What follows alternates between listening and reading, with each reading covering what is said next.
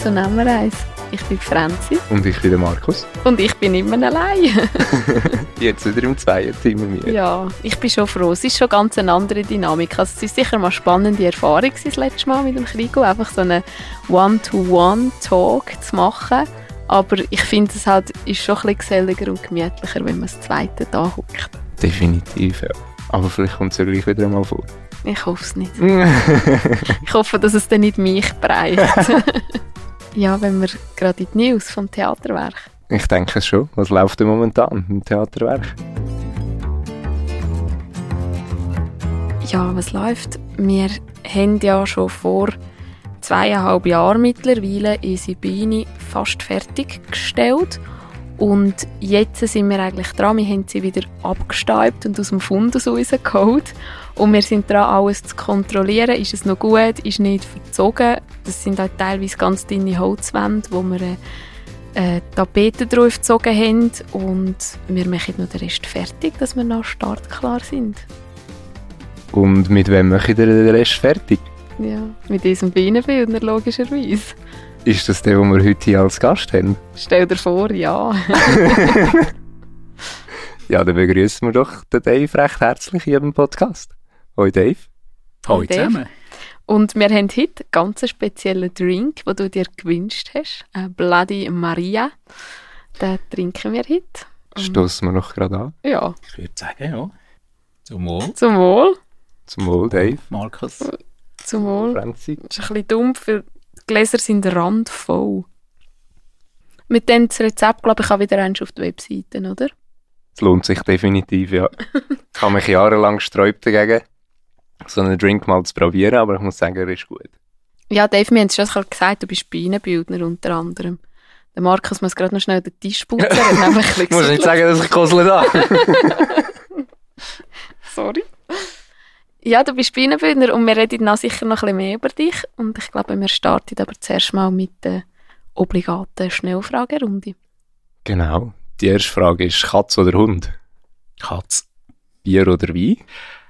Wein. Serie oder Film? Film. Mayonnaise oder Senf? Mayonnaise. Sommer oder Winter? Beides. Party oder gemütlicher Abend daheim? Gemütlichen Abend. Stegen oder Lift? Stegen. Auf der Bühne oder hinter der Bühne? Hinter der Bühne. Und wann bist du das letzte Mal im Theater gewesen? Ähm, das letzte Mal im Märli. genau, in der Derniere vom Märli. Go schauen? Go schauen, ja. Aber arbeiten wahrscheinlich noch nicht so lange her?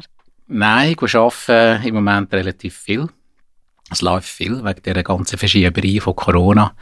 Äh, sind jetzt alle Projekte ein bisschen aufeinander oben, miteinander gekommen und von dem her, ja, fast jeden Tag im Theater.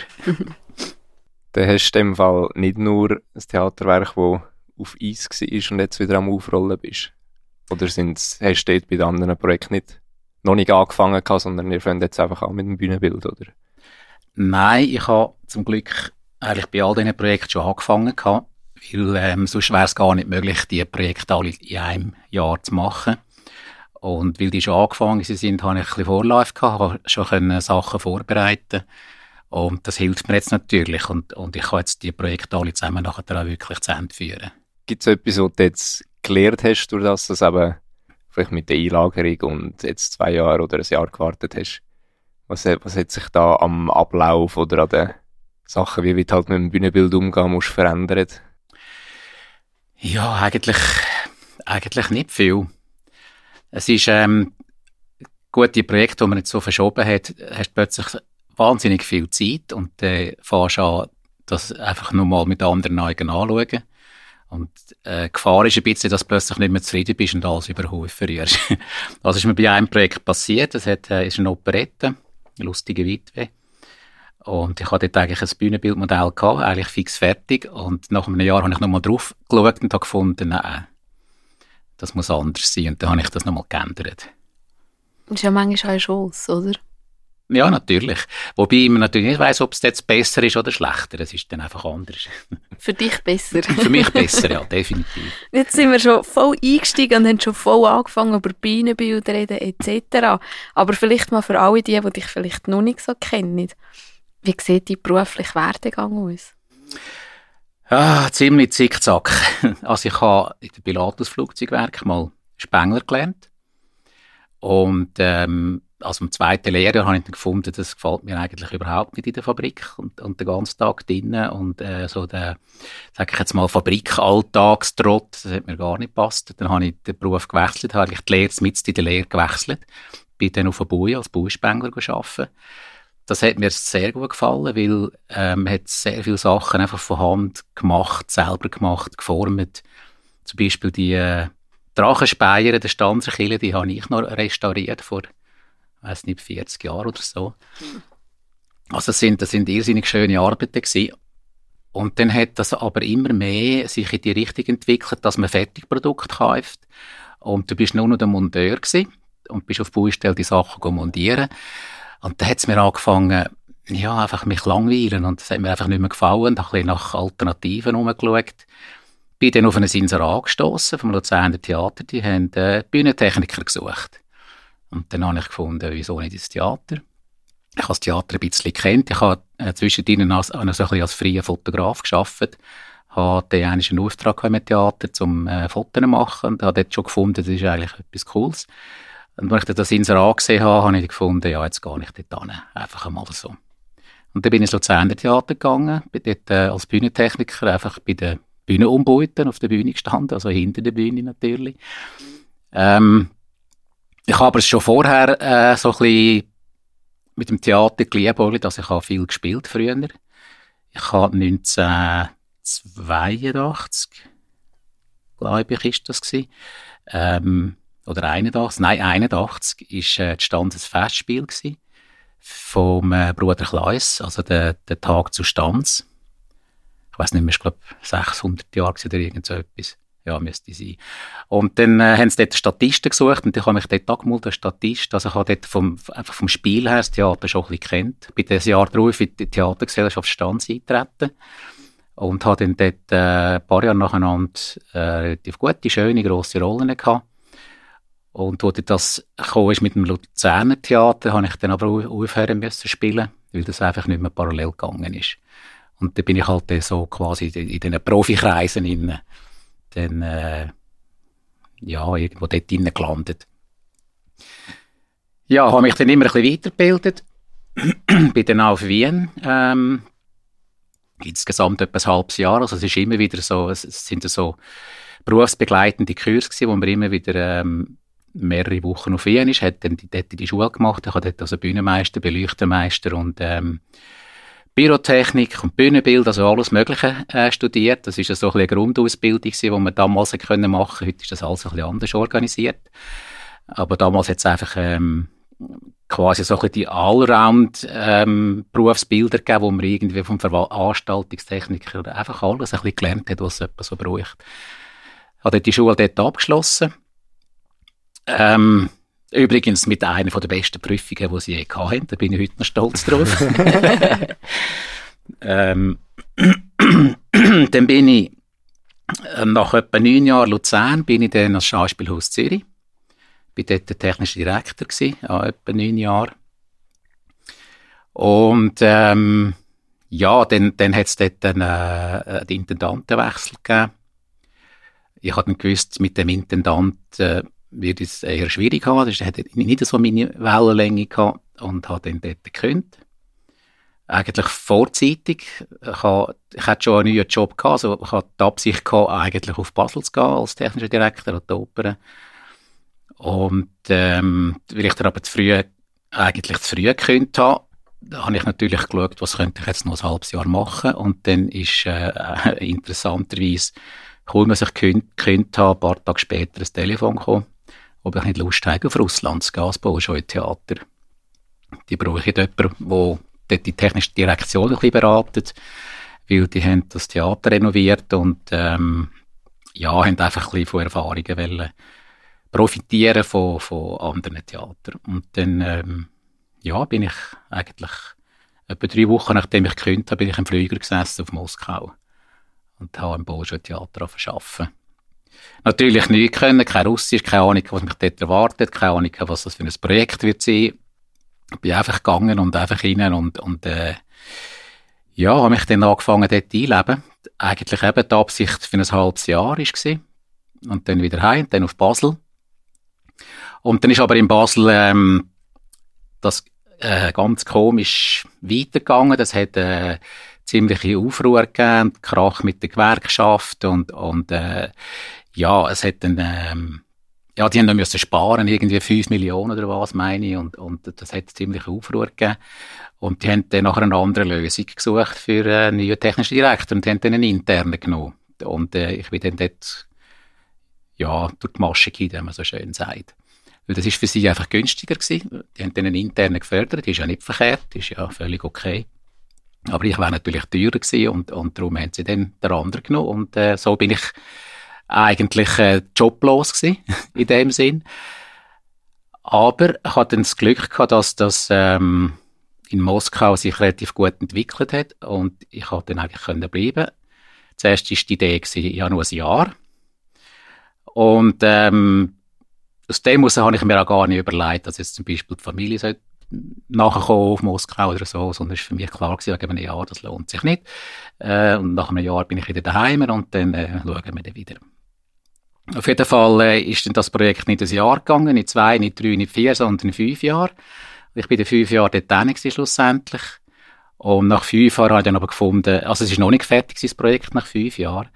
Dann habe ich dann gefunden, ich muss wieder zurück. Ich, äh, ich gehöre wieder in die Schweiz. ich wollte wieder etwas anderes machen, als dort dann einfach nur mich mit der Technik umschlagen. Und ähm, habe eigentlich den ersten, besten Job genommen, den ich, den ich gefunden habe in der Schweiz.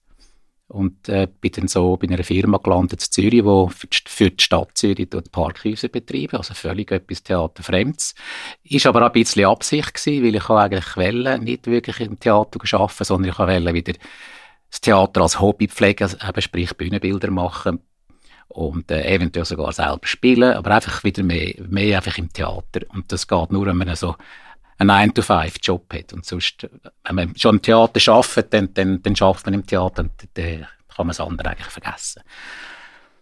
Ja, und äh, bin ich dann zurückgekommen, habe dort in dieser Firma gearbeitet, habe parallel dazu äh, mir das ein bisschen aufgebaut mit den Bühnenbildern. Also ich muss dazu sagen, ich habe, ich habe vorher schon Bühnenbilder gemacht. Also, als ich das erste Mal Theater gespielt habe, habe ich einen Regisseur kennengelernt. Und der hat im Kollegientheater inszeniert. Und der ist dort ein Bühnenbildner. Ich weiß nicht, ob er krank geworden ist oder irgendetwas. Auf jeden Fall hätte er das nicht können machen Und dann hat er mich gefragt, ob ich ihm nicht helfen kann, dort das Bühnenbild machen. Und dann haben wir dann quasi, also der Regisseur und ich, haben dann zusammen das Bühnenbild entwickelt. Das war, ähm, was ist das gewesen? Faust, genau, Faust 1, 92. Und dann äh, habe ich das eigentlich mega cool, gefunden und habe dann mit dem Regisseur zusammen äh, im Kollegium noch fünf weitere Produktionen gemacht, aber auch noch andere, so vor allem kleine Sachen mit, mit kleinen Theatergruppen. Auf jeden Fall eben, habe ich dort schon ein bisschen Erfahrung mit Bühnenbildern, mir hat das äh, wirklich Spass gemacht. Und das ist dann mein Ziel gewesen, dass ich das wieder ein bisschen pflegen kann, wieder aufbauen kann. Und ja, das ist jetzt auch schon wieder neun, zehn Jahre her, als ich zurückgekommen bin von Moskau. Und jetzt in dieser Zeit hat sich das ziemlich gut entwickelt und äh, ich habe jetzt eigentlich genug Projekte. Also von dem her ist das für mich ideal aufgegangen. Ja, das ist so ein bisschen Entstehungsgeschichte von mir als Bühnenbildner. Mhm, mich hat jetzt, oder vorher gesagt, dass eben vom professionellen Theater wieder zurück als Theater als Hobby gegangen bist. Hat es denn etwas Ausschlaggebendes gegeben, wo dir am Professionellen nicht gefallen hat, wo du eben gefunden hast, es, soll wieder ein Hobby werden? Weil, also es gibt ja manchmal, dass man das Gefühl hat, wenn das Hobby zum Beruf wird, ist es etwas anderes. Weil es halt mit Geld verbunden ist oder mit mehr Verpflichtung oder was auch immer. Hat es das bei dir nicht Ja, also es ist im, im, äh, im professionellen Theater habe ich einfach ein den Enthusiasmus vermisst. Weil im, Laientheater ist halt schon so, dass jeder, der in das Theater kommt, arbeiten, der will, der will Theater machen und der will dort auch Spass haben, weil das ist seine Freizeit. Und beim Profitheater, die gehen einfach arbeiten. Die verdienen dort ihr Geld Also ich meine, das ist jetzt nicht wertend, das ist jetzt nicht irgendwie schlechter oder weniger gut oder so, aber es hat einen ganz anderen Spirit, es hat einfach ganz, ganz eine andere Umgebung. Man geht dort nicht in eine Familie wie in einem Laientheater, sondern man geht einfach an einen Arbeitsort. Und das ist ein ganz wesentlicher Unterschied. Also das ist das eine gewesen, was ich einfach ein vermisst habe mit der Zeit, obwohl äh, ähm, wir natürlich im Profitheater auch irrsinnig schöne äh, Erlebnisse haben. Also ich vermisse es schon ab und zu, einfach äh, in, in dem Theaterkuchen zu sein. Wir haben dort auch schöne Feste gefeiert und alles. Aber es ist doch nicht ganz, nicht ganz so wie bei den Laien. Dort ist einfach irgendwo viel mehr Herzblut dabei. Und das Zweite war, also ich habe ja angefangen eigentlich im Mehrspartenhaus Luzern, also Oper, Schauspiel, Ballett, Musical haben wir auch gemacht. Ähm, und dann bin ich ins Schauspielhaus auf Zürich und das ist dann ein reines Schauspiel gewesen. und Dort habe ich länger mehr Mühe bekommen, weil, weil ähm, dann nicht mehr Shakespeare, äh, Shakespeare gespielt, sondern man hat einfach äh, frei nach Shakespeare irgendetwas gespielt und dann, dann schaust du schon Hamlet und, und denkst immer, hä, ich kenne den Hamlet anders und das, irgendwann hat mir das einfach, ja, mir das einfach nicht mehr gefallen und man hätte dann immer müssen dort dabei sein und, und heute kann ich sagen, ich muss das nicht, ich, ich muss das nicht haben, ich muss nicht drinnen arbeiten, ich muss das auch nicht schauen, wenn es mir nicht gefällt. Und das ist natürlich auch wieder ein wesentlicher Unterschied. Und wenn du beim Profi bist, dann, dann musst du einfach, ob es dir gefällt oder nicht, dann bist du einfach drinnen. Ja, das sind eigentlich so ein bisschen, schon ein bisschen die zwei Gründe gewesen, wo ich mir sagen musste, ich, ich will das Theater wieder anders erleben. Aber jetzt als Bühnenbildner bist du eigentlich schon eher wieder als Profi unterwegs, habe ich manchmal das Gefühl. Ja, das ist natürlich, es ist, ähm, das ist meine äh, nicht Hauptverdienstquelle, weil ich kann mich ja frühzeitig pensionieren, also zu Teil pensioniert. Ich habe das Glück, dass ich das kann. Das ist, äh, kann ich jedem empfehlen übrigens. Das ist das Beste, was man machen kann. da hat man noch mehr Zeit fürs Theater. genau. ähm, und das ist natürlich eine von meinen Haupt, ähm, Einnahmequelle für meinen Lebensunterhalt. Das ist ja so. Also, äh, von dem her bin ich, bin ich da professionell unterwegs. Aber dank der Pension kann ich natürlich auch mal das Projekt einfach ablehnen und sagen, nein, ich habe kein Interesse. Also habe ich letztes Jahr, nein, nicht letztes Jahr, also naja, die Zeit geht so schnell. Vor C. vor, vor C, genau. habe ich das einmal gemacht, weil ich, weil ich einfach ähm, das Gefühl hatte, das interessiert mich nicht. Und wenn es mich nicht interessiert, dann kommt auch nicht gut zu uns. Und fürs Theaterspielen hat es jetzt aber gleich nie gelangt. Du hättest Schier? Ja, ich habe Schier. Es ist, ähm, das, das ist mega schade, weil das, ich hätte das wirklich sehr gerne gemacht. Äh, das ist ja eben euch ein Stück, die Spieler. Ich hatte dort eine wunderschöne Rolle gehabt. Ich habe die Rolle schon einmal gespielt. 1988 haben wir das gespielt bei der Theatergesellschaft als Zweitproduktion. Und ähm, das ist mein letztes Mal, gewesen, wo ich Theater gespielt habe. Und ich habe gefunden, das wäre jetzt mega cool, noch einmal zu spielen mit der Rolle, wo ich im Prinzip aufgehört habe, Theater zu spielen. Aber jetzt ist das C und die Verschiebereien und jetzt ist das einfach zeitlich absolut unmöglich geworden. Ja, schade. ja. Aber die Pläne und die Ambitionen sind in dem Fall um, wieder eines zu spielen. Ja, ich habe schon immer wieder so ein bisschen, äh, wie soll ich sagen, ein schillendes Ei auf die Bühne. Das macht mich schon manchmal wieder an, aber weiss, ich weiß auch nicht, vielleicht gibt es so Leute, die sagen, zum Glück spielt er nicht mehr, keine Ahnung. Hoffen wir es nicht. ich denke es jetzt auch nicht. Aber ich würde dich wirklich gerne mal auf der Bühne sehen, muss ich sagen. Weil ich kenne dich ja nur von hinter der Bühne als Bühnenbildner eigentlich. Und man lernt die Leute anders kennen, wenn sie spielen, als wenn sie sonst irgendwo etwas machen, weil es halt nur schon mal der Wechsel ist von Jetzt machst du eigentlich etwas Technisches und das Spielen ist nachher, man hat es mal gesagt, eher etwas Emotionales. Das ist absolut so. Also wenn man auf der Bühne steht und spielt, dann gibt man sich eigentlich Preis. Also man lässt sozusagen, wie man so schön sagt, Hosen runter. Weil man gibt sein Innerste nach außen Preis, weil, weil ähm, man kann versagen oder man kann ich weiss auch nicht, Zeug vergessen. Man kann auf der Bühne stolpern und umkehren, man kann das Glas lackieren und das sind so Momente, wo man eigentlich nicht unbedingt mit der Öffentlichkeit teilen aber man ist dann halt und man teilt das, ob man will oder nicht. Und das ist ähm, nicht für alle gleich einfach.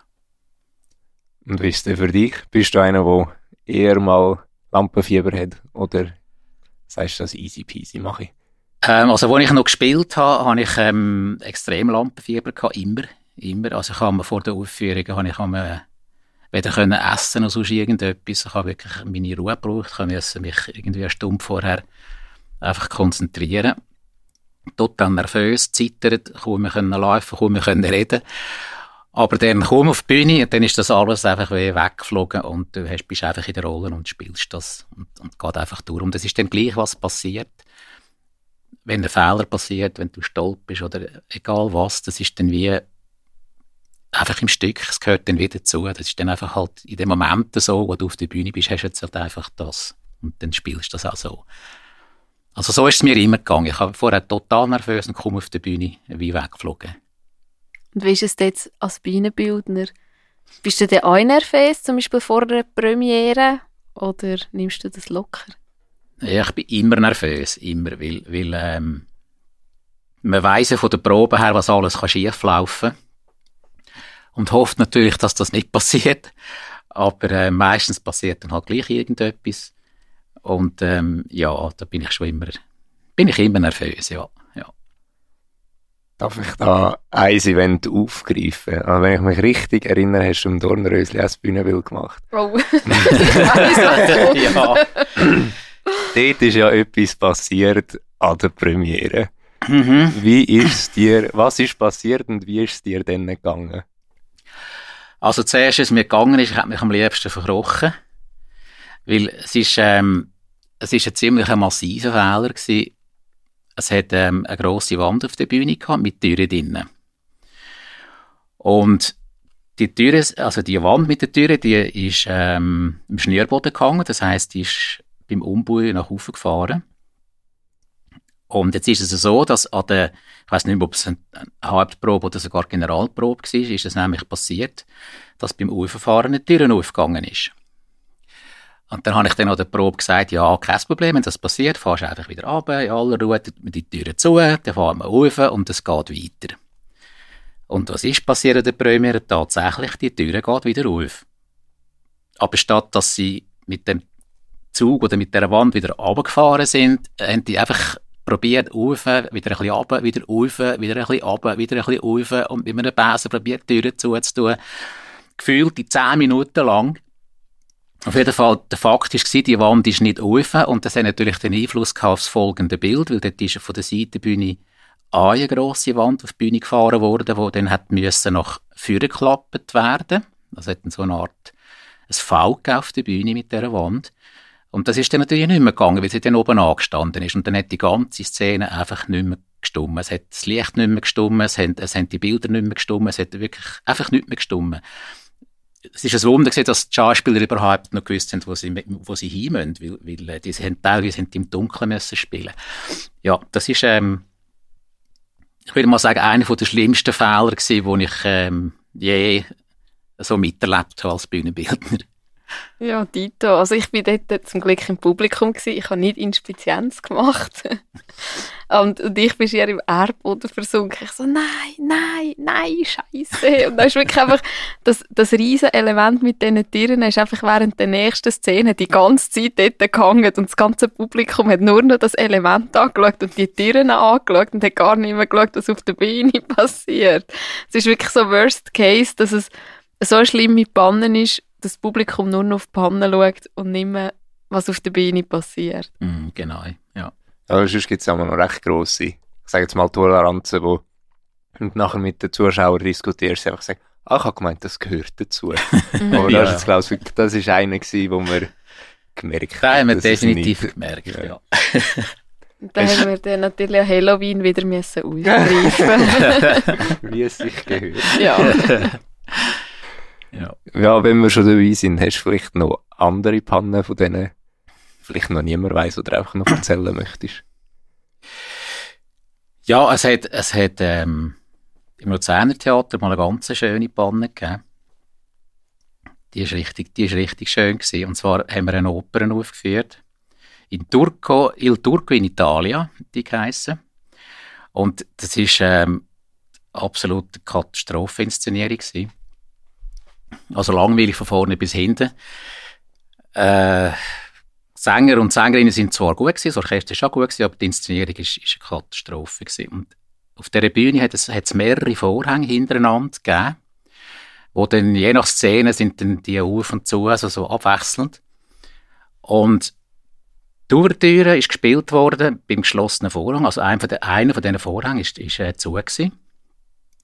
Und dann spielt die Ouvertüre und während der Ouvertüre hat der Vorhang müssen aufgezogen werden. Dann geht der Vorhang auf und auf der Bühne sieht man einen Feuerwehrmann, der auf der Bühne rumläuft und so ein bisschen Kulissen anschaut und ein bisschen aufschaut, sich dann umdreht, irgendwie das Publikum sieht. Und dann hat er sich tatsächlich verneigt und ist ab der Bühne gegangen.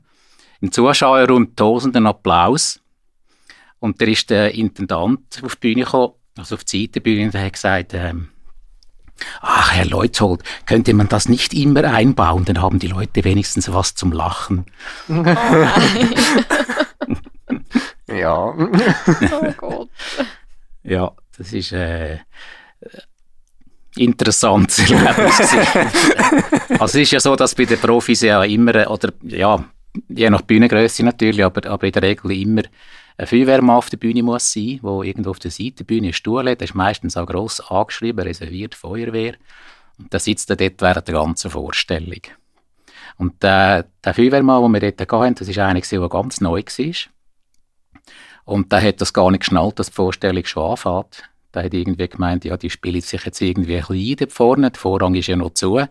Aber dass der dann plötzlich aufgeht, mit dem hat er nicht gerechnet. Aber dass er sich geistesgegenwärtig verbeugt hat, äh, haben wir ziemlich Gut, lustig ja. gefunden. Beste daraus gemacht. genau. Und wenn wir gerade so bei diesen Erlebnissen sind, ähm, was ist vielleicht so ein bisschen dein prägendste Projekt gewesen, oder ein Projekt, wo du besonders stolz drauf bist? Ähm, prägend ist für mich gewesen, Little Shop of Horrors. Und zwar aus mehreren Gründen. Little Shop of Horrors ist eine Produktion, gewesen, wo ich schon vor 20 Jahren gesagt habe, ich werde mal zu dem ein Bühnenbild machen. Und ja, Musicals werden jetzt nicht überall so Land auf Land abgespielt und Little Shop of Horrors auch nicht wirklich. Und dann plötzlich heisst es, Stanz, wir spielen das. Und ich natürlich sofort, ich will das Bühnenbild machen. und es ist, ähm, es ist eine tolle Produktion gewesen und ich, also ich würde es mal behaupten, es ist ein tolles Bühnenbild gewesen. Es ist wirklich gut gelungen. Es ist zwar sehr, sehr aufwendig gewesen. Gut, das sind meine Bühnenbilder immer ein bisschen. Ja. Aber das ist wirklich sehr aufwendig gewesen. Und es ist, ähm, also es hat, es hat einen sehr guten Anklang gefunden, das Bühnenbild. Also da bin ich, bin ich, bin ich wirklich stolz drauf. Es ist wirklich schön geworden und es ist vor allem, es ist ein Herzenswunsch gewesen von mir, das eigentlich zu machen. Obwohl das Stück selber ist jetzt nicht ein Wahnsinns-Hit. Es ist eine relativ belanglose Story, aber, aber äh, es hat gute Musik, es ist, es ist ähm, gute Unterhaltung, sagen wir mal. Und äh, es hat viel Action auf der Bühne. Was mir an dem Bühnenbild so gefallen hat, ist die Perspektive hinten in die Gasse. Das ist einfach unglaublich gewesen. Du hast wirklich das Gefühl gehabt, das Theater ist unendlich tief und unendlich weit hinten geht es dort noch. Und dabei ist hinten einfach gerade fertig gewesen. Mhm. Ja. Ja, das ist, das ist wirklich äh, gut gelungen. Es ist ein bisschen eine Tüftlerei gewesen. Ich hatte das schon, ähm, also ich arbeite mit so einem 3D-Programm. Ich habe das dort schon versucht, so ein bisschen ähm, von den Blickwinkel her in die Richtung zu trimmen, dass man dann das Gefühl überkommt. Aber es ist dann halt gleich immer noch anders, wenn es dann auf der Bühne steht. Und ähm, es ist dann gar nicht so einfach gewesen. Es hat dann so vers äh, verspreite Wände gehabt, dann, dass die, die, die Sprei Figuren und Schriften und so, dass die dann wirklich in dieser Perspektive gibt. Das ist, äh, ja, ist noch knifflig gewesen. Und Da hast du immer wieder müssen in den Zuschauerraum schauen, da hast du ein paar Klebe angeklebt in die Linien, da bist du überall schauen, stimmt das, geht das einigermaßen auf. Ja, und so hast du halt noch nicht getastet. Und es hat sogar vom Balkon aus gewirkt. Ich bin nämlich zweimal schauen, eine Stunde und dann schon Balkon oben. Ja, es ist ähm, vom Balkon, glaube ich, sogar fast besser gewesen. Weil es ist natürlich die Perspektive, die ich habe, da ist natürlich eigentlich von der Mitte vom Saal ausgegangen. Und, und da bist du natürlich oben vom Balkon näher an der Perspektive als jetzt unten. Und von dem her hat es von oben schon besser gewirkt als von unten, ja. Und da hast ja dort auch noch die eine Wand gehabt, die Rechtwand, wo du hast können führen drehen Und da bist du ja eigentlich im Laden inne gewesen.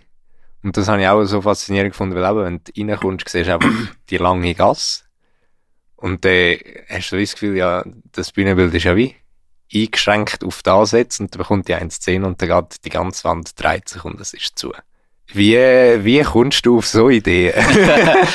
also es ist, es ist ja so, es gibt, es gibt, ähm, es gibt so Produktionen, wenn man die liest, wenn man den Text liest, dann kommen einem sofort Bilder, dann hast du sofort eine Idee, wie das, wie das muss sein. Es gibt dann wieder andere, da lese ich den Text und kommt einfach nichts. Da ist man irgendwie in einem leeren Raum. Und dann muss man das Villa setzen, muss man mal irgendeinen Entwurf machen, dann rührt man dann wieder fort, macht einen neuen, rührt wieder fort, bis man sich dann irgendwo mal kann, sagen jetzt mal, finden im Stück hin. Ein Little Shop of Horrors ist, ist so ein Stück gewesen, wo, wo mich wirklich angesprungen hat. Also ich, ich habe gerade gewusst, wie das muss sein. Ich habe gewusst, es braucht, es braucht den Laden, es braucht äh, das Stahlfenster und es braucht die Wand, wo das Ganze trennt. Natürlich ist das einfach nur ein Bild gewesen, hast du das, müssen technisch noch irgendwie umsetzen und auch ein bisschen die Form bringen und Dimensionen und alles. Aber die Grundidee, die ist irgendwie, die ist einfach so, einfach da gewesen, sofort. Du musst ja recht ein gutes räumliches Vorstellungsvermögen haben, oder? Für so etwas. Ja, das braucht es definitiv, ja. Also es ist, da ist mir jetzt der, der alte Beruf bisschen entgegengekommen, weil dann tust du aus einem flachen Blech, machst du eben zum Beispiel einen Drachenkopf oder, oder irgendetwas, formst etwas. Und dann musst du ja wissen, wie schneide ich jetzt das Blech zu, dass das am Schluss in diese Form gibt. Und das gibt dir natürlich schon das Vorstellungsvermögen, das du dann brauchst, wie aus, wie aus einem flachen Papier, wo du eine Zeichnung hast, wie wird das dreidimensional und räumlich. Das ist ja nicht nur das, sondern auch, wie kannst du es nachher im Theater umsetzen? Weil du bist ja relativ eingeschränkt mit, sag jetzt mal, Stands hast du einfach den Schnürboden und eine gewisse Anzahl Zeug. Das ist auch mal viel. Ja, ja, je, je nachdem ja, ist es viel. Ist, ja. Stanz ist komfortabel, ja. Aber ich finde gleich, also ich glaube fast jedes Jahr, wo du ein Bühnenbild oben gemacht hast, hast du irgendetwas mit diesen Zeug gemacht, von zusammengehängt oder jetzt mit dem Boden, beim Kalif Storch, und hast können mit den Zeugen Boden führen und hindern fahren. Von wo hast du das Talent oder das Wissen, dass du weißt, ah, ich kann ja das so und so zusammenhängen und dann passiert das und das? Das sind fast 40 Jahre Theatererfahrung. also ich habe, ich habe, bevor ich angefangen habe als Bühnenbildner zu arbeiten, habe ich eigentlich als Theatertechniker geschafft. Also ich habe, ein, ein, ich sage jetzt mal, ein grosses Verständnis von, von den Möglichkeiten oder von den technischen Möglichkeiten im Theater. Weil das ist mein Job gewesen, 30 Jahre lang.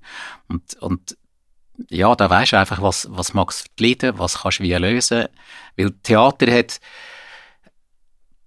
wie soll ich das sagen? Theater hat so etwas ganz Eigenes, weil du machst immer einen Prototyp. Und du kannst nicht Theater kaufen. Du kannst nicht einladen, ich hätte gerne ein Bühnenbild. Also du musst das immer erfinden und du musst immer schauen, was, was kann ich mir zu Nutzen machen, wo, wo es schon gibt und dann brauche ich das auf irgendeine Art. Ich tue das eigentlich zweckentfremd. Also vieles tust du zweckentfremden im Theater, wo gar nicht für das gedacht war. Und ähm, aus dem muss tust du dir natürlich immer überlegen, wie kann ich mit diesen Mitteln jetzt einen gewissen technischen Effekt umsetzen, verwirklichen. Das ist einfach, einfach Erfahrung, die du mitbringst. Oder von nicht theoretisch gelernt hast, sondern einfach durch Produktionen, die du schon mal geschafft hast, hast können ja. mitnehmen und jetzt halt einfach genau, aus der Praxis. siehst, was kannst ja. machen und, äh. Ja. Also The das Theater kannst du eigentlich wie soll ich das sagen, das kannst du nicht, nicht wirklich lernen in der Theorie. Du kannst schon Theorie lernen, äh, Kinetik, Hebel und das weiß ich, also rein die physikalischen Sachen kannst du lernen. Aber nachher damit umgehen auf der Bühne und das umsetzen, dass der Zuschauer eben genau den Effekt sieht, den du erreichen willst, das kannst du nur mit Erfahrung. Also man muss ja, man muss sehen, Theater, also Theatermaschinerie erfunden worden ist von, von Seemännern, also von Seglern.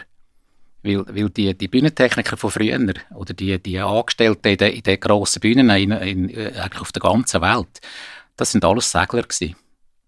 Weil die haben gewusst, wie man mit dem Seil umgeht, die haben gewusst, was für Knöpfe was man machen kann, wie man einen Flaschenzug macht und, und, und. Und dann hat man die Leute geholt und die haben Theater gebaut und haben Theater gemacht, schlussendlich. Was fasziniert dich denn am meisten, jetzt nicht am Theater, sondern spezifisch am Bienenbui? Ich tue gerne handwerklich arbeiten. Also das Entwerfen und, und das Bühnenbild kreieren ist ja das eine. Es gibt, es gibt Bühnenbildner, die machen einfach einen Plan und, oder vielleicht noch ein Modell und dann hört es das an, so mache ich jetzt. Also bei den Profis ist das ja ein bisschen so. Nicht ein bisschen, dort ist es so. Also da kommt der Bühnenbild mit einem Plan und du musst es umsetzen. Und jetzt bei den Laien hast du natürlich ähm, die Chance, dann eben mithelfen, mitschaffen. Und, und das, ähm, das macht mir Spaß, weil ich, ich möchte gerne mit den Händen arbeiten. Ich bin, ich bin gerne handwerklich tätig. Und ich bin auch gerne dabei, wenn das umgesetzt wird, was ich entworfen habe. Weil du siehst auch gerade, wo, wo hast du ein Seich geplant und was geht und was geht nicht. Da kannst du direkt Einfluss nehmen. Macht es dir auch noch Spass, wenn du so viele Seilen musst machen wie du in den letzten zweieinhalb Jahren? also ich muss ehrlich sagen, da bin ich froh gewesen, haben wir einen Haufen helfende Hände gehabt, die mir da sehr viel abgenommen haben. Also, wenn man es vielleicht schnell ein bisschen erzählen, ist jetzt hier ein, bisschen ein Insider unter uns, aber für alle, die im Theaterwerk oder in der Märlibeine im Bienenbau dabei sind, die haben langsam ein Trauma, weil wir haben, wir haben wirklich Seilen sauber gemacht und da kann der Dave nachher sicher noch erklären, wie das wir die genau neu gemacht haben. Aber ich kann mich erinnern, wir sind da mit den elektrischen Leibsägeli lang nur am Kreis ausschneiden gewesen, zum Beispiel. Also irgendwann haben wir es nicht mehr gesehen. Dann haben wir natürlich auch müssen den Merlewein auf Premiere eine Seile schenken. stimmt, ja. ja. ja, das stimmt. Das hat, ähm, der Zufall jetzt wirklich ein bisschen wollen, dass die letzten paar Produktionen, die ich gemacht habe, übrigens nicht nur im Märli, ich habe noch andere Produktionen gehabt, wo auch einfach Säulen eine Rolle gespielt haben. Und das hat sich jetzt tatsächlich gehäuft und ich habe mir eigentlich vorgenommen, die nächsten paar Bühnenbilder ohne äh, Säulen zu schaffen. Bis jetzt äh, ist es mir gelungen. ähm, die Säulen, äh, gut, die sind natürlich eigentlich ja einfach zum Bauen. Also man hat äh, ein paar Rondellen ausgeschnitten, so zwei, drei und hat die mit dem Plastikrohr, das wir aufgeschnitten haben, verbunden und schon hat man eine Säule gehabt. Aber ähm, durch die Menge von Säulen, die es braucht, jetzt gerade beim, beim ähm, Spieler, ist das natürlich wirklich zu einer Fließbandarbeit geworden, weil halt ja, die Säulen sind, äh, das ist halt auch ein bisschen, ich arbeite ein bisschen so, das ist alles, alles hat ein bisschen äh, Perspektive, das heißt die Säulen, die hinten sind, sind aber ein bisschen kleiner als die, die vorne sind. Und dann gibt es natürlich äh, individuelle Anfertigung im Prinzip von jeder Säule und das macht es dann wieder aufwendig.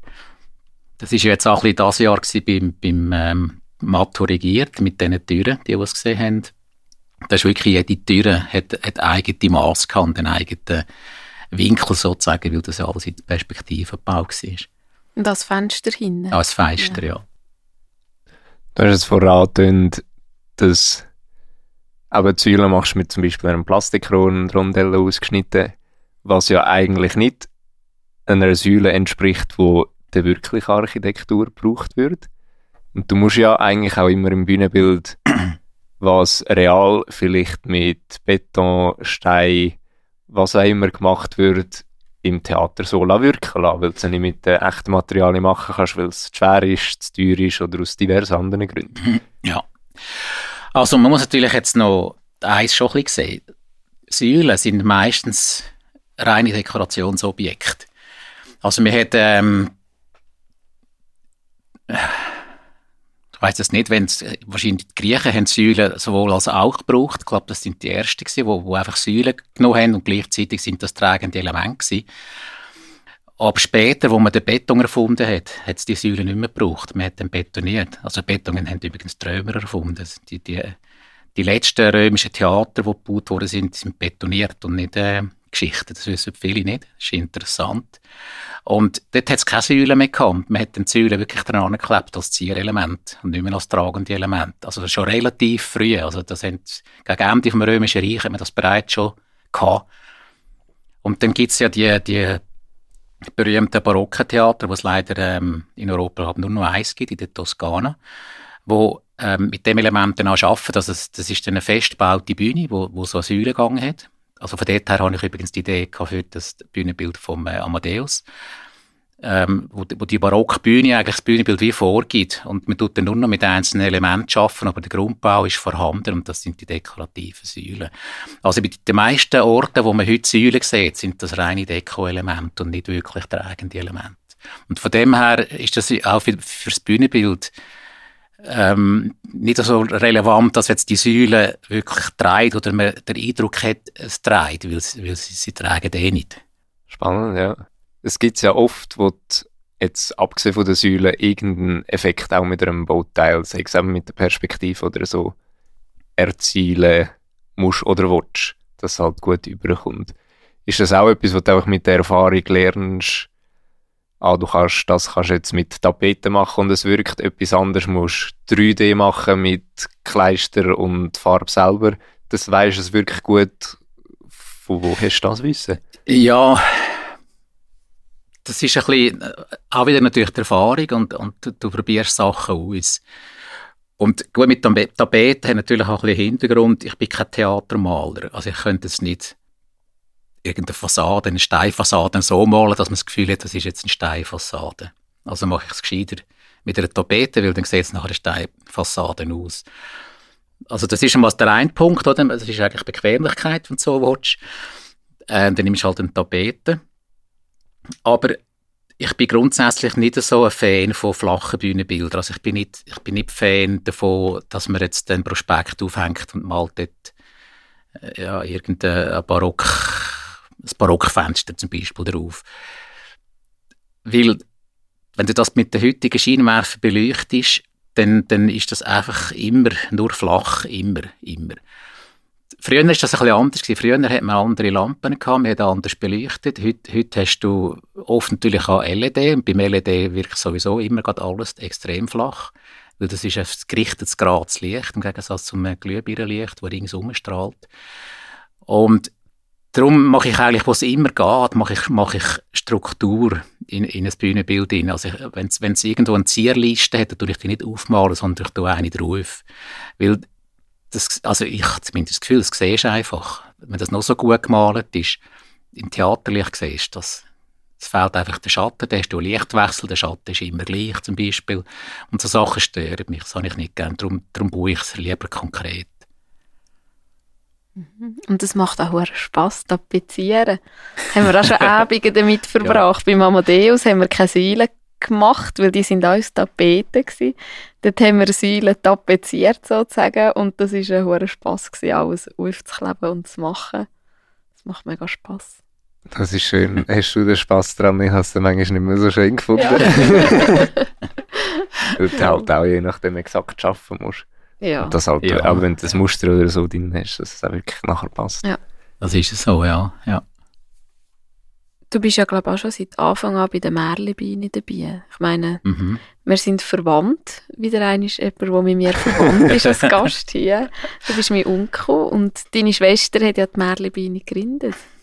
Ja, das ist, ähm, können wir wieder, schließt sich der Kreis. Wir kommen zurück zu den Spielern. Also, der Spieler ist die, äh, Zwischenproduktion gewesen, eben im, äh, was habe ich gesagt, zwei, äh, 80, glaube ich. In den 80er Irgendwo ja. habe ich das einmal da, ja, ja. Ist ja gleich, wenn auf jeden Fall haben wir dort die Zwischenproduktion gehabt und der Regisseur, der Rupert Dubski, ist eigentlich ähm, ziemlich bekannt für, für so Märli-Sachen. Also er hat in der Tschechei vor allem hat er sehr viel Märli inszeniert, er hat Trickfilme gemacht, er ist auch bekannt gewesen mit seinem, er hat so ein Wandertheater gehabt, mit schwarzem Theater, mit dem ist er durch halb Europa getourt. Ähm, und nach der Zwischenproduktion von den Spielern hat Maria, zusammen mit dem Roland Simitz und mir das Gefühl gehabt, wir müssen wieder irgendetwas machen, weil das ist doch super gewesen mit, mit diesen Spielern. Und da hat der Rupert die Idee gehabt, äh, ja, Märli wäre doch cool, weil das hat es damals einfach weit und breit nie gegeben. Und wir haben dann gefunden, ja, machen wir. Und haben die Theatergesellschaft gefragt, ob wir dann im Theater das Märchen durchführen respektive ob sie dabei wären, dort etwas machen. Und die Theatergesellschaft hat nicht wollen, die haben dann gesagt, nein, das ähm, braucht es die Stanz nicht, wir haben genug Theater und genug Kultur, wir brauchen nicht noch das Märchen und die haben dann dort nicht wollen mitmachen und dann haben wir gesagt, ja, dann machen wir es halt selber. Sie haben uns das Theater zur Verfügung gestellt. Ich weiß jetzt aber nicht mehr, ob wir etwas zahlt haben oder nicht, keine Ahnung mehr. Auf jeden Fall haben wir das Theater dürfen brauchen aber haben alles selber müssen machen. Und dann haben wir diese Saison sehr erfolgreich über die Bühne gebracht. Und ähm, zu dem Zeitpunkt bin ich dann aber bereits schon nicht mehr, wieder nicht mehr dabei gewesen. Also ich habe es eigentlich angerissen mit, mit der Maria zusammen. Und dann habe ich dann müssen hören, weil ich dann auch ins äh, Profitheater gewechselt habe, ist einfach nicht mehr gegangen. Aber weil das so erfolgreich war, haben sie dann gesagt, ja, das machen wir wieder und jetzt gründen wir halt einen eigenen Verein und so ist eigentlich die Märli-Bühne äh, entstanden. Mhm. Und jetzt schließt sich der Kreis wieder, weil mittlerweile bist du Präsident von der Märli-Bühne. Ja. Wie ist es dazu gekommen? Ja, es war eigentlich fast ein Zufall. Gewesen. Ich bin, als ich wieder zurückgekommen bin von Russland, wieder in die Märli-Bühne. Ich habe mich dort wieder engagiert im Verein bin dann in Vorstand äh, gewählt worden als Vizepräsident. Und nach, äh, was ist das gewesen, drei, vier Jahren, hat der bestehende Präsident einfach aus beruflichen Gründen äh, das Amt nicht mehr machen. Können. Das ist gerade so anfangs äh, C-Zeit Und wir haben die GV dann müssen verschieben wegen dem ganzen Problem. Aber der Präsident hat eigentlich auf die GV zurücktreten. Und weil die GV nicht stattgefunden hat, hat er dann irgendwie das wie weitergezogen. Und wir haben aber dann auch wie keinen Nachfolger gehabt, weil das Vereinsleben ist einfach stillgestanden. Und dann hat er halt dann mitten in der Saison irgendwann mal gesagt, sorry, es geht nicht mehr, ich, ich muss jetzt aus dem Vorstand austreten. Und dann ist mir nichts anderes übrig geblieben, als Vizepräsident das Amt zu übernehmen und hat dann die Saison, also die Saison in Anführungszeichen, hat ja nicht wirklich etwas stattgefunden, ähm, habe ich dann als Vizepräsident eigentlich Ende gemacht und dann die nächsten Wahlen sind ja auch wieder online gewesen, hat ja auch keine Versammlung gegeben und äh, wie auch wirklich niemand rum und dann habe ich halt dann gesagt, okay, dann melde ich mich jetzt ab für den Präsident, wenn ich das Amt jetzt schon mache und ja, so bin ich Präsident geworden und, und bin jetzt einfach noch. Aber du würdest es wieder abgeben, wenn sich jemand finden ja, ja, ja. Also da außen, wenn jemand Interesse hat. Freiwillige vor. Ja. also es ist jetzt äh, im Moment, ähm, also wir funktionieren gut, es ist, es ist, äh, wir haben einen guten Vorstand, es, wir haben da im Moment sehr viel Arbeit, muss man sagen, im, im Verein und also ich würde jetzt nicht gerade morgens Amt abgeben, wenn jemand kommt, sondern es gibt jetzt schon ein paar Themen, die wir noch zuerst abschließen und dann, wenn das mal abgeschlossen ist, dann, dann äh, auf jeden Fall, ja, wäre es gut, wenn es langsam könnte weitergeben. Jemand Jungem. Mhm. Junge Leute hat es ja genug rum. Ja. Ja. Ja, Familiennachfolge gegeben. Oh Gott. Nein. Das muss ja nicht jemand von der Familie sein. Also zwischendurch sind ja andere Leute Präsidentinnen und Präsidenten von der Merlebeine. Es war, glaube ich, wirklich nur die Maria am Anfang. Und dann Petra, Petra noch. Ja. Und nachher niemand mehr von der Familie, bis dann der Dave kam. So lernt man etwas. Das ist einfach, mir ist das aufgefallen, als ich im ersten Jahr, als ich in der bin, war noch nicht so. Aber im zweiten Jahr habe ich so ein bisschen mitbekommen, wer kennt wer von wo, wer ist mit wem verwandt. Und dann habe ich plötzlich gemerkt, es hat da einfach ein Haufen, wo alle zusammengehören. Das ist einfach der, der Familie Leuthold obwohl es Barmettler sind ja auch noch Häufen. Gut, die sind auch noch viele, ja. ja. Aber ist es, wie ist es so, die Familie im Verein zusammen, zusammen zu haben? Lernt man, oder, ich halt, ich halt, Familie bei mir daheim ist Familie, wie man es, ich hätte es mal gesagt, traditionell kennt. Wir haben halt wirklich ein gemeinsames Hobby, fast all. Wir sind aber auch ein wilder Haufen, finde ich. Ja gut, das kann ich nur bestätigen, ja. Definieren wild. ja.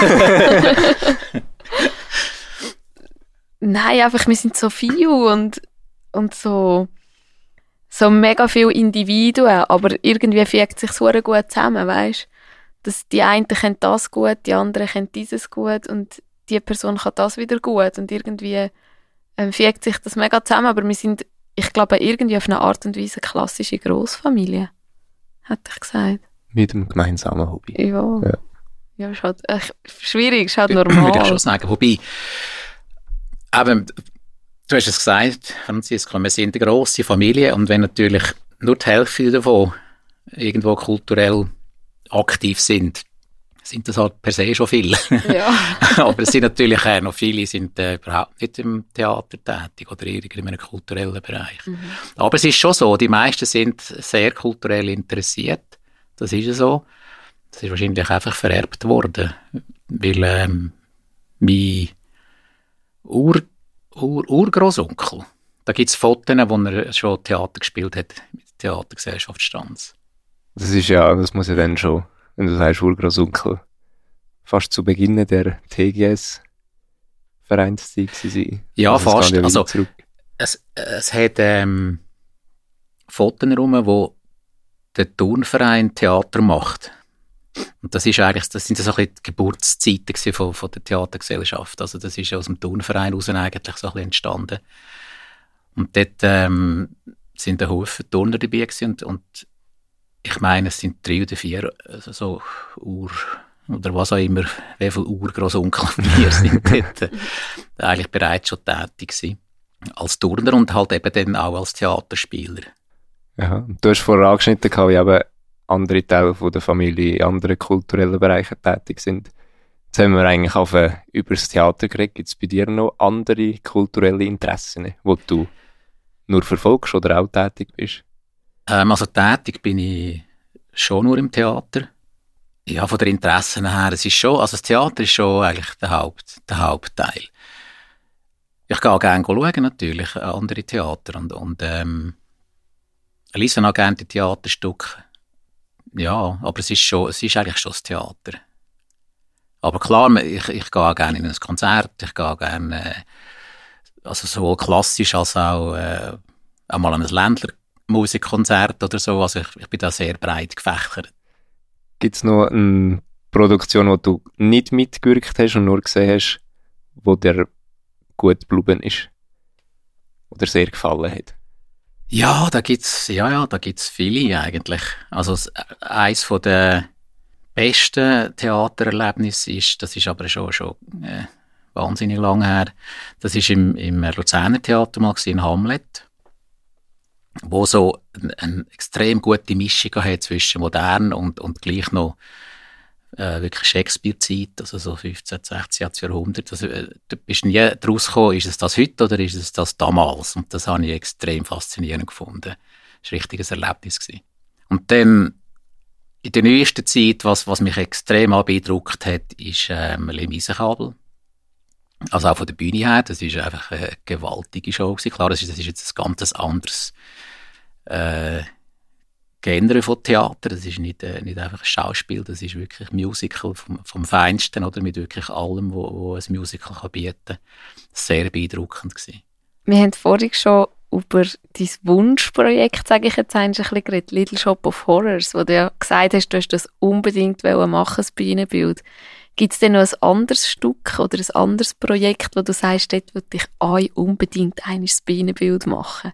Äh, also es ist so deutlich wie beim Lidl Shop im Moment nicht wirklich. Es ist natürlich, damals ist eine andere Ausgangslage oder damals ähm, habe ich auch sagen jetzt mal nur so, so kleine Bühnenbildchen gemacht und dort mal etwas und da mal etwas, oder? Und dort ist natürlich so ein, äh, so ein Musical, äh, ja, wie, wie irgendwie, äh, wow, oder das, das ist es jetzt. Aber mittlerweile habe ich jetzt das gemacht, oder? Und habe andere grosse Produktionen gemacht. Ich habe Opern, ich habe Operetten gemacht. Äh, ja, da, da hast du gar nicht mehr so die Erwartungshaltung, ich wollte jetzt unbedingt noch dieses oder jenes oder das, sondern, sondern äh, es kommen Projekte und, und die, die mich interessieren, die, die würde ich dann machen und die, die mich nicht interessieren, mache ich dann nicht. Aber äh, ein Stück würde ich noch gerne mal machen, einfach aus, aus weil es so schlicht, oder weil man es so schlicht kann machen, das ist ähm, Nathan der Weise. Wenn du sagst, weil man es so schlicht kann machen, aber du normalerweise aufwendige Bühnenbilder machst, ja. könntest du dich dort zurückgeben? Ja, aber das wäre so ein Pendant. Herausforderung für einen Dave. ja, es, es ist natürlich, also also jetzt, wenn du rein von außen schaust, ist ja jetzt der Motto auch nicht so ein pompöses, aufwendiges Bühnenbild ja. Es war einfach aufwendig von der Machart her, weil halt die Türen ziemlich genau und präzise müssen sein und, und jede halt anders ist. Das hat es aufwendig gemacht, aber rein vom Bild her ist es, äh, meine ich jetzt ähm, zumindest äh, ziemlich schlicht hergekommen. Mhm, stimmt, ja. Mich nimmt jetzt noch wunder, wie sieht eigentlich die Arbeitsalltag aus als Bühnenbildner? Es ist ja nicht, du hast ja anfänglich gesagt, 9 to 5 hat dir für die Zeit am Anfang nicht passt, du willst etwas anderes und 9 to 5 hast du ja absolut nicht. im Bühnenbild? Also bist du oft bis in tiefe Nächte rein? Ja, also nein, man muss jetzt ein bisschen unterscheiden. Also damals in der, in der Flugzeugwerk hat es mir nicht gefallen wegen dem 9 to 5, sondern einfach wegen der Art, wie man arbeitet. Also ja. da bist du irgendwo in einer Fabrik und dann bohrst du mal 1000 Löchli und am anderen Tag mm. bohrst du nochmal 1000, aber ein bisschen grössere. Und, und das ist, das hat mir nicht gefallen. Oder? Ja, ja. Und nicht einfach, weil es jetzt von, von 9 to 5 ist, sondern der Inhalt. Und später habe ich natürlich äh, bewusst einen 9-to-5-Job wählen, damit ich dann gewusst habe, um 5 Uhr kann ich den Bickel anrühren und kann mich meinem Hobby widmen. Oder? Im Theater ist es, ist es, ähm, ist es wieder ganz anders gelagert, weil, weil da bin ich ja voll im kreativen Prozess. Also da bist du voll ich sage jetzt mal, in einer anderen Welt. Also du, du musst dich nicht darum kümmern, wenn habe ich jetzt Feierabend oder, oder ähm, was habe ich jetzt für einen Job, sondern du hast, du hast ein Projekt und du schaffst einfach an dem Projekt und entwickelst, entwickelst das und mit dem Ziel, dass es dann irgendwann einmal fertig auf der Bühne siehst, mit dem Licht und alles. Das ist ganz ein anderer Inhalt. Ja, und es gibt halt manchmal einen Tag, wo du gar nicht machst und dann gibt es wieder nächtelang, wo du dran hockst, oder? Wo in einem Theater hockst und am Tifteln bist und am Machen bist, oder? Das ist so, ja. Das ist wirklich so. Und, und das ist, das ist jetzt einer von den riesen Vorteilen von, von der, von der positiven Seiten, auch mit, mit einem frühen Pensionisten, oder? Wenn der schön Wetter ist, gar nicht zu Berg, oder was weiß ich. Und dann schafft er für die Nacht oder schafft dann, wenn es regnet, halt doppelt so lang. Also kannst du dir einfach einteilen. Ich meine, klar hast du ein Projektziel und hast einen Termin, das ist logisch, das musst du natürlich einhalten. Das geht nicht immer zu 100 Prozent, aber doch zu einem grossen Teil geht das eben schon. Wenn du das jetzt müsstest in eine Zahl fassen, was für ein Pensum ist jetzt dein Bühnenbildner-Job? Ähm, hm schwierig zu sagen. Also ich, ich würde jetzt mal sagen, im Moment ist vielleicht 50% ist Rentner und 50% ist Bühnenbildner. Ja. Wobei die 50% sind natürlich Stunden, also vom Aufwand her, ähm, ja, nicht gerade 100%, aber es kommt, es kommt ihm näher. Also wenn du natürlich in einem Projekt drin bist und im Moment ist, bin ich jetzt wirklich, ein, also schlitter ich von einem Projekt ins andere, dann wird es dann schon, schon über 100% alles zusammen. Hat aber jetzt auch damit zu tun, dass es so viele Verschiebungen hat, natürlich. Das ist normalerweise nicht so. Also ich, normalerweise mache ich irgendwo etwa drei Produktionen im Jahr. Und das ist dann gut. Das ist, äh, da kommst du gut durch, ohne dass du wirklich in Stress kommst. Also drei, drei Produktionen, wenn ich jetzt überlege, so Produktion von wirklich ganz Anfang gut Bühnenbild, sagen wir, von wenn das Bühnenbild anfängt bis Premiere ist, du eigentlich den Hauptteil von der Arbeit. Und das sind ja geschätzt drei bis vier Monate haben wir schon gleich mal. Also ja, du bist ja dann doch ein Jahr wirklich durchgetaktet. Ja, ähm, ich meine, du bist ja dann nicht ähm, jeden Tag dran. Und vor allem bist du ja nicht äh, immer den ganzen Tag dran. Es kommt auch immer ein bisschen darauf an, mit wem das du schaffst oder, oder mit, mit, mit welchem Verein oder was auch immer das es denn ist, dass du zusammen schaffst. Oder es, es gibt jetzt auch Projekte, dort mache ich ähm, relativ wenig. Also ich habe jetzt gerade eine Operette Dort äh, habe ich Pläne gemacht, gebe die dem Schreiner und der baut das. Und dann gehe ich ein paar Mal schauen, entspricht das dem. Und, und dann bin ich erst wieder dabei, wenn es dann darum geht, das auf der Bühne anzustellen und das Finish zu machen. Also eben, da, da bist du nicht 100% dabei. Also, oder immer 100% dabei. Natürlich in der Endphase dann schon, dann übersteigt es das vielleicht sogar. Aber es verteilt sich natürlich. Jetzt erzähl doch unseren Zuhörerinnen und Zuhörern bei den Spielern, was ist das für ein Bienenbild? Was macht es vielleicht besonders? Bei den Spielern, ähm, ich muss vielleicht so anfangen, was ich mir überlegt habe. äh, Spieler ist, ist ja ein extrem Text, ähm, wie sagen wir, Lastiges. Text, ja, genau, textlastiges ja. Stück. Und der, der Zuschauer muss sich wirklich ähm, wieder reingeben. Er muss, er muss sich fast ein bisschen in die Zeit hineinfühlen, damit er es überhaupt versteht, was, was da jetzt passiert. Weil es, es gibt in dem Stück so Grundstimmungen und die muss man irgendwie spüren. Und da das so textlastig ist, ist es äh, extrem schwierig für die Schauspieler, das Publikum abzuholen. Und ich habe mir überlegt, wenn das Publikum in den Saal hineinkommt, muss es sich irgendwie schon daheim fühlen. Also es muss schon das Gefühl haben, ich bin jetzt an dem Ort, wo das stattfindet. Und darum habe ich dann eigentlich ein Bühnenbild entworfen, wo, wo der ganze Saal wie so ein bisschen mit einbezieht. Also einerseits tun sich äh, Kulissen den Saal fortsetzen und andererseits sind aber auch Tische äh, im Saal mit Dekorationen, einfach in dem ein bisschen angelehnt, was auf der Bühne passiert. Und die Bühne selber ist eigentlich äh, ein altes Hotel, so irgendwie 17., 18. Jahrhundert rum. Ähm, sauber, aber, aber halt baufällig, weil es halt, äh, man hat dort kein Geld, das ist irgendwo auf dem Land, irgendwo in den Pampas draussen. Und ähm, entsprechend sieht es dort auch aus. Es, ist, es wird zwar immer schön gepflegt, aber es ist halt einfach äh, nicht mehr auf dem, auf dem schönsten Hochglanzniveau. Und das ist so ein bisschen eigentlich die Idee vom Bühnenbild. Und dann ist ja das Stück spielt ja äh, über, über längere Zeit immer am gleichen Ort. Und ich habe dann so ein bisschen Wellen, ob es dann geht, sehen wir dann, dass man das auch sieht, dass der Tag vorbeigeht. Also das heißt, das Licht sollte sich quasi vom, vom irgendwo am Mittag fährt an und sollte sich in den Abend hinein bewegen. Also das heißt von der Lichttemperatur und von der Lichtrichtung her. Das ist so ein bisschen die Grundidee von, von dieser Bühne. Genau, wir werden ja, der Simon ist ein Techniker, redet immer von der Sonne. genau. Er hat so einen fahrenden Scheinwerfer, wo die Idee ist, dass der während dem Stück eigentlich wie die Sonne wandert. Und dass, blöd gesagt, zuerst das Licht von der einen Seite kommt, wenn das Stück anfängt und wenn das Stück fertig ist, kommt das Licht von der anderen Seite. Oder eben, man tut dann vielleicht noch ein Nachttischlämpchen anzünden oder keine Ahnung was, ja. Genau, ja, das ist, das ist die Idee. Bin gespannt. ich kenne mich als sehr ruhige Person. Gibt es etwas, oder ab wann, wann verjagt es dich? Hätte es das schon mal gegeben? Ich kann mich wirklich nicht daran erinnern, dass du mal nervös geworden wärst oder mal ausgerufen hast, sondern einfach ruhig, man hätte Fragen gehen, hast erklärt, hast du Zeit genommen für alles? Äh, es braucht viel. Es braucht viel, bis, bis, äh, bis ich explodiere, aber es, das ist auch schon vorgekommen.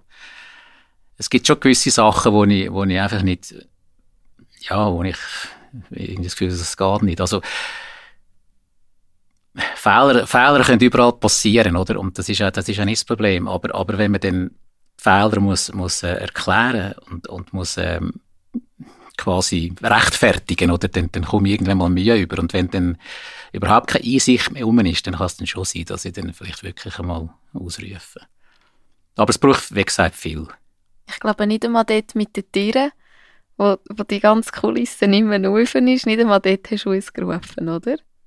Also es hat mich natürlich schon innerlich, jetzt mich natürlich schon äh, ein bisschen mehr als nur gefuchst. Und vor allem, weil ich es ja ein paar Tage vorher noch gesagt habe, wenn denn das im Fall passiert. Aber äh, im Nachhinein den Tag ausrufen, das bringt ja dann schon gerade gar nichts. Und, und es ist ja vor allem, es ist ja auch nicht, soll ich jetzt sagen, es ist ja nicht ein, äh, ein, eine Absicht oder, oder ein, gut, böswillig macht ja eh niemand etwas, das ist eh klar, aber, aber es, also, am Schluss hat man, hat man, die, hat man die Leute den Zeug oben eher äh, leid da, weil halt einfach, äh, weil, weil, sie sind die, die, es verbockt haben, oder? Und sie können nichts, können nichts machen. Und das ist halt schon, in so einem Premiere-Stress ist das einfach schon hart. Und, und von dem her, ähm, Nein, ich ich, habe, ich habe mit niemandem geschumpfen. ich habe es einfach nur mal gesagt, hey, ich habe ja gesagt, ihr könnt ja, wenn das passiert, das machen. Warum haben wir nicht? ja, aber ich glaube, so als Außenstehender, in dem Moment habe ich auch für mich gedacht, wenn ich Inspizient wäre, ich hätte einfach den Umbau länger gemacht, hätte die Kulisse noch einen Schappen gefahren, wäre die Tiere gut zu und hätte sie noch einen Schuh gefahren. Aber ich glaube, in so einem Moment innen da, das, da bist du so nervös und gerade nach der Premiere bist du eh nervös und so. Und ich glaube, das checkst du gar nicht, dass du etwas machen könntest. Ich glaube, so als Außenstehender ist es immer einfach zu sagen, ich hätte, ich hätte. Das ist ja. definitiv so. Das ist wie beim, bei der, ähm, wie heisst das da mit dem Quiz zusammen? Wenn du zuschaust. Wer wird Millionär oder so, genau, ja. Genau, denkst du, ja, das ist doch auch so einfach. Nee. Dann sitzt du dort und kommt einfach gar nichts.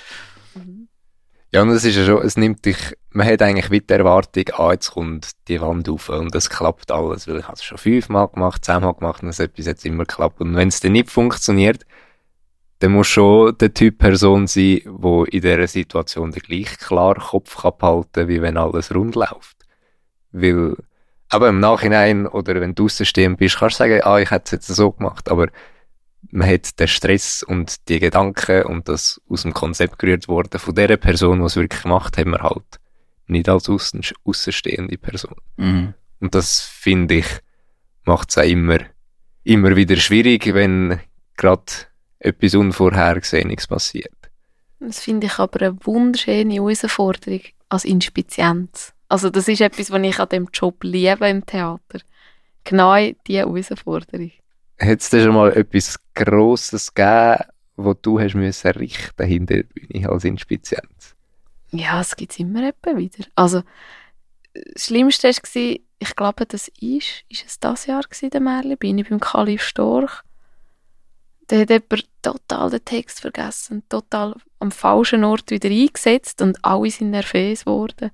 Und ich so, ja, ja, die regelt das dann schon. Wir können jetzt eh nicht machen. Oder eines ist jemand viel, viel zu spät von den Spielenden, oder? Und alle sind schon nervös geworden, die Spielerinnen und Spieler sind einwärmen, sich vorbereiten und alle haben gewusst, oh, die Person ist noch nicht da, oder? Wo du auch so ein bisschen sagst, ja, das kommt schon gut. Also wirklich so ein bisschen die Gelassenheit, dass du so ein bisschen sagst, äh, die kommt dann schon noch, oder was weiß ich, oder ja, es geht viel schief, eben, der Reto, der das ganze eine Tabla rumrührt, wenn er auf dem Bett runtergeht, oder? Und alle, ah, oh, scheiße, scheiße, mir ist das Tabla runtergeht. Und hinten rumgekumpelt. Und ich so, ich gehe jetzt ins Vieren schauen, ob das Glas kaputt gegangen ist, ob es Scherben auf der Beine hat, dann müssen wir dann beim nächsten Umbau noch daran denken, das zusammenzuräumen. Geschaut, nein, alles gut, dann habe ich am einen Spieler gesagt, du gehst doch jetzt dort feiern, kannst du gerade das Glas mitnehmen, wenn du zurückkommst? Und das ist geklärt. Aber, aber es ist manchmal so die Ruhe behalten. Ich bin vielleicht auch schon in anderen Situationen voll gehypert, wo andere die Ruhe behalten haben. Aber es ist manchmal schon eben gewisse, die werden dann so nervös und fangen total an, absurde Gedanken haben. Jemand muss jetzt raus das Glas holen oder so, wo du einfach so sagst, nein, also alles gut. Aber ich finde das mega spannend, weil es halt auch extrem menschelt in so, in so Situationen. Mhm, ja, du siehst ja wie, eben, wenn, es rund läuft und schön ist, dann ist es halt schön, aber wenn es wirklich mal daneben geht, merkst du auch, wie die Leute aber mit Stress umgehen oder mit Unvorhergesehenem können umgehen Was fordert dich denn manchmal aus, so ein als Präsident von der Merlebeine? Welche Situationen? Ein bisschen zusammenbehalten alles ist manchmal gar nicht so einfach. Und ähm, gerade im Moment die, die Situation mit den Helfern, also die Helfer ist eigentlich nie ein Problem, aber, aber Helfer, die dann auch irgendwelche Verantwortungen übernehmen, oder? Das ist, das ist ziemlich schwierig. Und ähm, also das ist vor allem im Moment ein eine Herausforderung, dass man für die einzelnen Chargen dann auch wirklich verantwortlich, äh, ja, verantwortliche Personen findet. Das ist offensichtlich heute, ich weiß auch nicht daran, dass es liegt, man will das irgendwie wie nicht so. Ja, das, das, ist, das ist schon das, was fordert. Sonst muss ich sagen, jetzt gerade bei unserem Verein läuft das eigentlich gut. Eben, weil ich vorhin schon gesagt habe, wir haben, wir haben einen guten Vorstand, der, der wirklich die Aufgaben wahrnimmt, der das macht Wobei ja dort muss man natürlich schon auch immer, aber das kennst du ja als Präsident, mhm. man muss einfach immer dahinter ziehen und, und einfach immer äh, wieder so machen, jetzt das muss ich haben, dieses ist fällig. Das ist halt so, das gehört ein bisschen dazu. Ja. Das ist ja so. Aber es ist, es ist schon ein bisschen so, Verantwortung übernehmen, das wollen irgendwie nicht mehr so viel. Und das ist manchmal, finde ich, so ein, ein stressiger oder auch ein, ein belastender Gedanke, weil du genau weißt, wenn es niemand macht, bleibt es einfach an mir hängen. Genau. Danke. genau, das ist es. Ich muss übrigens schnell unterbrechen. Habt ihr gesehen, wie schön die Abendstimmung hier aussieht? Einfach da von unserem Studio sehen wir auf den See ab und es ist so schön jetzt. Und das, das finde ich jetzt, ich bin zwar absoluter Wintermensch, aber ich liebe die Abendstimmungen im Sommer oder auch im Frühling, wenn es wärmer wird am See. Wunderschön. Habe ich nur schnell sagen. ich sehe gerade so zum Fenster aus. ist das dem Fall früher anders gewesen, dass es kein Problem war, Leute zu finden, die gesagt haben, einmal, ich übernehme jetzt die Chargenverantwortung? Also ich habe nicht wirklich mitreden. Ich kenne ja die Märli nur wirklich von den Anfängen. Und dann bin ich wie weg vom Fenster gewesen und bin erst wieder seit ein paar Jahren dabei. Aber am Anfang ist es natürlich so gewesen, dass wir ja das angerissen haben und haben das machen und da hat jeder alles gemacht. Da ist gar keine Frage dass es da irgendjemand irgendeine Charge nicht würde übernehmen Also es ist, die Situation ist anders gewesen. Inzwischen sind wir ein grosser Verein mit vielen Helfern. Und der Apparat ist auch grösser geworden. Also, also ich meine, heute haben wir Teams, die sind, die, das sind zehn Leute oder so und, und die musst du irgendwie führen und, und das ist natürlich ein bisschen schwieriger, als, als wenn du einfach eine Handvoll Leute bist und jeder macht ein bisschen alles. Hast du manchmal das Gefühl, der Verein ist teilweise jetzt gross geworden? Dass du wirklich die Leute ja nicht verlierst in dem Sinn, aber dass wenn nicht mehr kannst überall zu allen schauen ja, den Eindruck habe ich manchmal ein bisschen. Es ist natürlich schon so, dass, dass der Verein ähm, extrem gewachsen ist in diesen, diesen etwas mehr als 30 Jahren. Und natürlich sind viele, die, die am Anfang mitgemacht haben, die sind inzwischen älter, vielleicht sogar alt, also pensioniert und mehr. Es hat Leute, die haben plötzlich Familie gegründet und können, können nicht mehr so dabei sein, die früher noch mit Begeisterung dabei sind. Und da, das ändert dann natürlich. Also dann hast du plötzlich andere Prioritäten, aber bist trotzdem noch Vereinsmitglied, weil wir haben einen sehr kleinen ähm, Jahresbeitrag, oder? Und das heißt, es gibt eigentlich wirklich keinen Grund, jetzt aus dem Verein rauszutreten. Also man bleibt einfach dabei und, und ja, ist dann auch noch irgendwo auf eine Art ein bisschen dabei ist auf einer, auf einer Seite sicher ja schön, oder, dass, dass man ein grosser Verein ist, dass es breit abgestützt ist.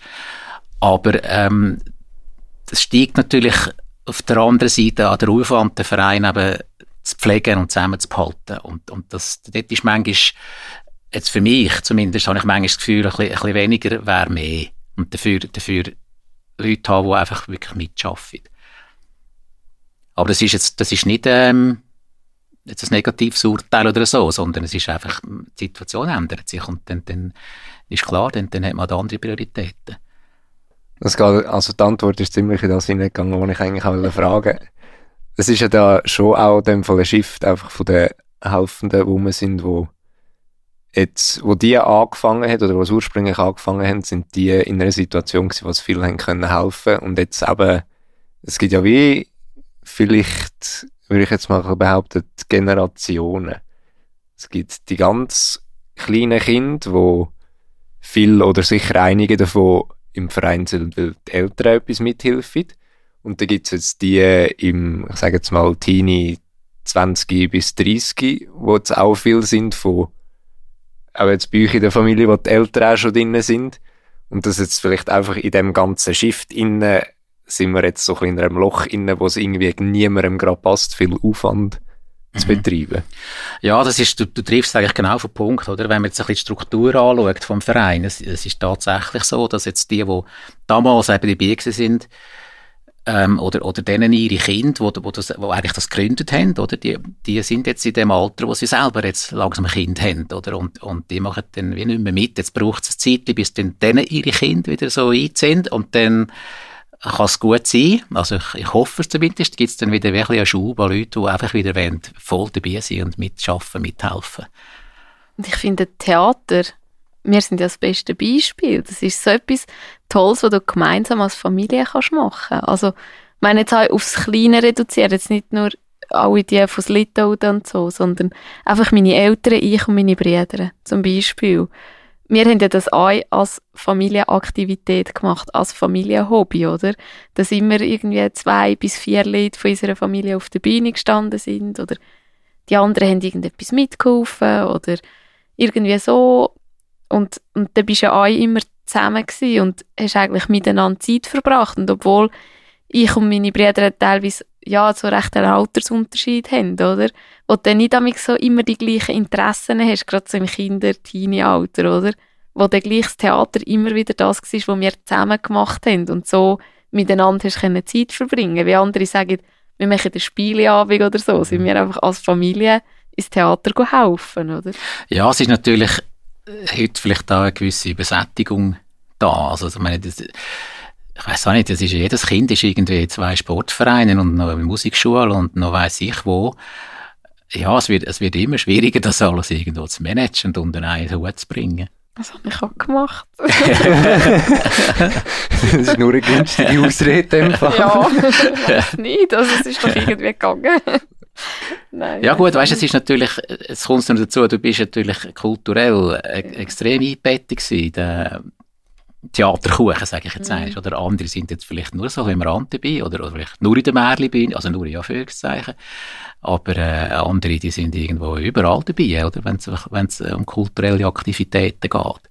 Ich mag mich daran erinnern, als ich klein war und in die Märli-Bühne schauen bin, hat es oft Kinder in meinem Alter dann gehabt, oder nur ein bisschen älter, die mitgespielt haben. Und das habe ich die letzten paar Jahre, wo ich jetzt mithelfen bin, nicht mehr gesehen, jetzt nicht mehr gegeben. Ist das, hat sich das einfach wirklich wegen dem Generationenshift jetzt auch so ergeben, dass das ein bisschen nicht mehr gemacht wird? Oder ist das etwas, wo ein aktiver Entscheid war, wo man gesagt hat, ah, mh, hm, weil ich kann mir einfach auch vorstellen, dass mit Kindern grosser Aufwand ist, das Theaterstück einzuproben, dass das immer super kommt. Oder gibt es da Ambitionen, dass das wieder geschehen sollte?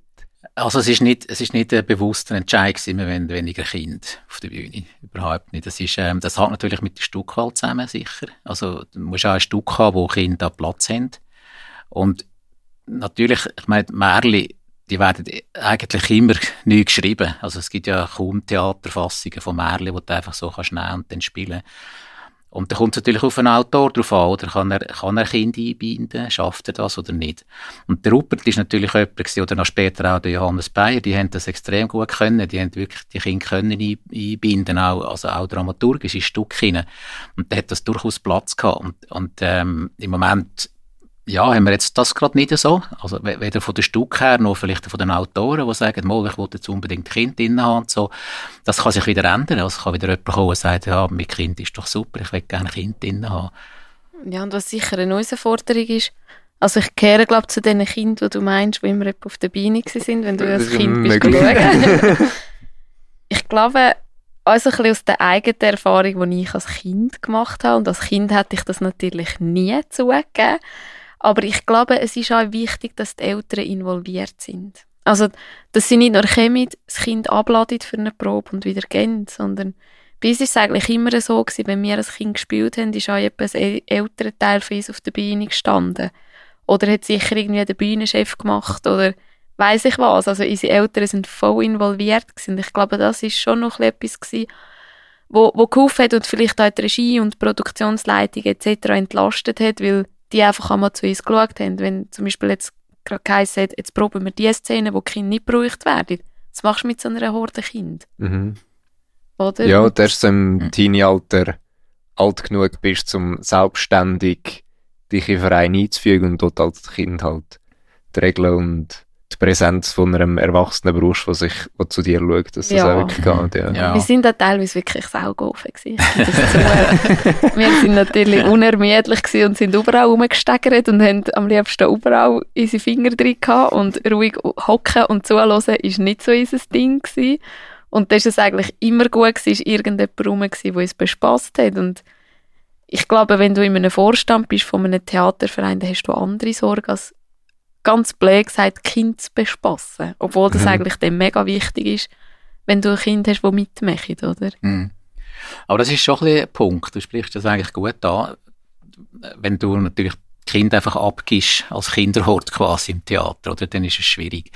Und man muss natürlich schon noch sehen, früher haben wir irgendwo also mit früher meine ich jetzt vor 20 Jahren, wo wirklich noch viele Kinder im Theater mitgespielt haben, haben wir irgendwie so 16 Vorstellungen gehabt, maximal. Oder heute sind wir irgendwo bei 3, 4, 5, 36. Und das ist ja. natürlich nochmal eine ganz andere Nummer. Und dann muss die Eltern müssen dann einfach auch da sein, oder? Müssen dabei sein und müssen das mittragen. Und, und das ist schon ein bisschen auch in der Pflicht in dem geschuldet, dass wir wirklich eine sehr intensive und eine lange Saison haben. Wie ist es dazu gekommen, dass die Saison länger geworden ist? Ich weiß es nicht. Das hat sich einfach irgendwann einmal so entwickelt. Wir haben einfach gefunden, wir noch mehr Vorstellungen, noch mehr Vorstellungen haben. Und es ist klar, äh, das Bedürfnis ist absolut da. Also wenn man die Auslastungszahlen ansieht, wir sind immer weit über 90 Prozent, außer jetzt gerade äh, das letzte Jahr natürlich klar mit dem, dem ganzen mhm. C-Zeugs. Ist das ein bisschen schwieriger gewesen. Aber sonst sind wir eigentlich immer über 90 Prozent. Und teilweise sogar über 100. Also man hat teilweise wirklich jeder Vorstellung sogar eine Stühle gestellt. Also das Bedürfnis ist ganz klar da gewesen und von dem her äh, ist es jetzt nicht einfach irgendwie äh, ja, aus dem Nichts gekommen, jetzt müssen wir mehr spielen, sondern es war wirklich ein Bedürfnis. Gibt es denn Ambitionen, das noch mehr auszubauen? Nein, jetzt, sind wir, jetzt stehen wir an, weil es geht gar nicht. Weil, weil wir, haben, wir können nicht vor dem August rein. Das hat diverse andere Gründe, wo einfach das Theater vermietet ist. Und wir müssen wieder äh, im spätestens Ende November raus, weil auch dort wieder einfach andere Anlässe drin sind, wo, wo soll ich das sagen, äh, eigentlich gesetzt sind.